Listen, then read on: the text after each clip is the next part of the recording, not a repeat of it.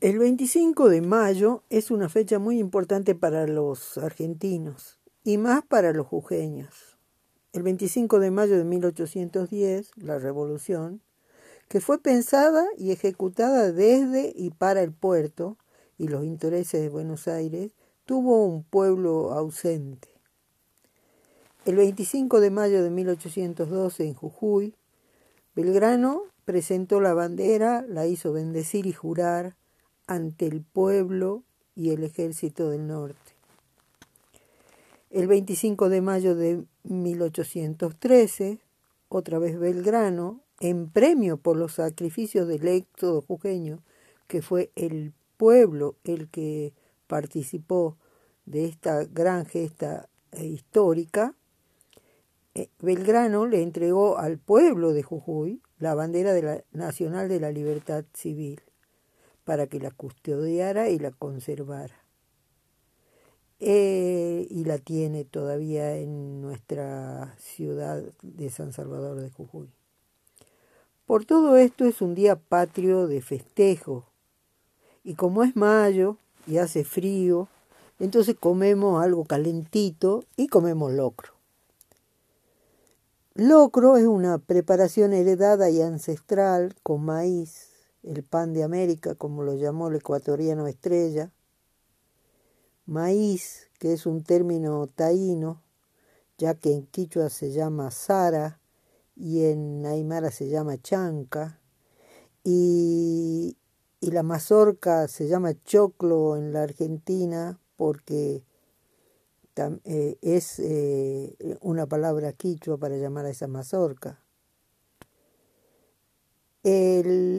heredamos la preparación del locro, una de las pocas preparaciones que aún hoy conservamos y que también conservan los peruanos, los bolivianos, los ecuatorianos y el norte chileno. La palabra también es quichua, era lucru, ya que, eh, como sabemos, ni la E ni la O existen en el léxico quichua. ¿Qué es el locro? ¿Es un guiso soposo, una sopa guisosa? Es más o menos eso.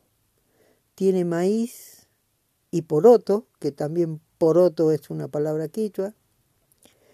Y esa mezcla del maíz y del poroto es perfecta en cuanto a la formación proteica cuando se une un cereal y una legumbre. La preparación original tenía charqui y zapallo. El cruce entre las cocinas indígenas y españolas de final de la Edad Media les, aportó las carnes, carnes, chorizos, pancetas, cerdo, vaca, eh, puestos dentro de ese locro. Hay casi tantas preparaciones de locro como cocineras.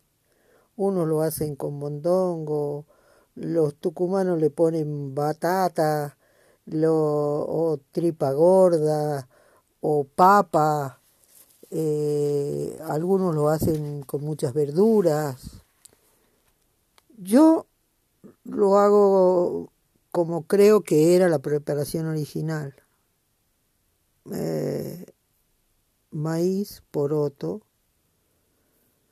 carne, charqui si tengo, eh, chorizo, panceta y mucho zapallo para que tome esa consistencia de crema. En Argentina el locro se popularizó en las guerras de la independencia, donde los soldados lo llevaron del NOA a otras zonas del país. Era fácil de preparar porque se hacían los fuegueros en los campamentos y se podía tener todo el día hirviendo eso ahí. Y era fácil de comer. Entonces este, se fue popularizando. A principios del siglo XX la migración extranjera trajo nuevos platos de la cocina italiana, española y árabe. Y entonces la tradición se puso de relieve y empezar y se empezó a pensar en comidas tradicionales, folclóricas, argentinas. Entonces quedó el asado para la pampa húmeda y el locro, la mazamorra y las empanadas para el resto del país. El locro pasó a ser el plato de las fiestas patrias, porque siempre es comunitario, ya que por lo laborioso y por la cantidad de, de eh, ingredientes que tiene, no se puede hacer para dos o tres personas. Se prepara en grandes ollas para escuelas, clubes, eventos solidarios. Y se hace y es muy popular y a todo el mundo le gusta. Eh, en, nosotros en nuestra zona le ponemos el ají fraído, como se llama, que es eh, ají, con cebolla eh, y aceite para darle el picor y cebollita verde cortada arriba, cruda. Para el cumpleaños del Gonza, todos los años yo preparaba una gran cantidad de locro y los amigos que venían a saludarlo lo disfrutaban. Había que venir sin invitación, el que se acordaba venía, y venían muchos. Eh, él se, cuando él falleció, yo ese primer año no hice nada y todos, los amigos y yo, nos sentimos muy mal, porque era como una reunión tradicional de junio para el viernes antes del Día del Padre. Después entonces decidimos, lo charlamos y decidimos hacer un homenaje para González ese, todos los viernes antes del Día del Padre, sin invitación. El que se acordaba venía.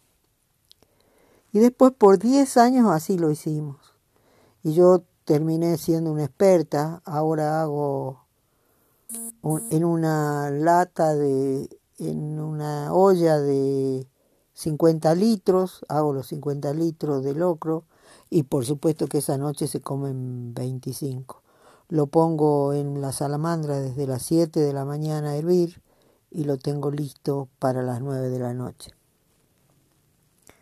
Después eh, decidí que ya era hora de no hacerlo, era demasiado laborioso, demasiado trabajo y después pensé también que por ahí soy yo y mis ganas de que todos vengan a, a homenajear al González y no es eh, una necesidad de, de todos y lo hacen por mí. Entonces dejé de hacerlo. Después vino la pandemia y no se pudo hacer.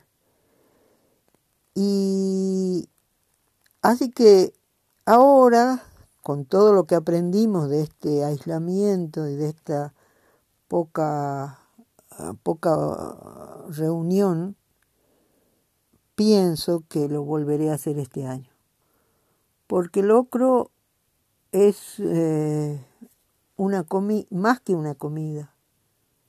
Es una manera de reunirse, de disfrutar, compartiendo ese plato con tanta historia.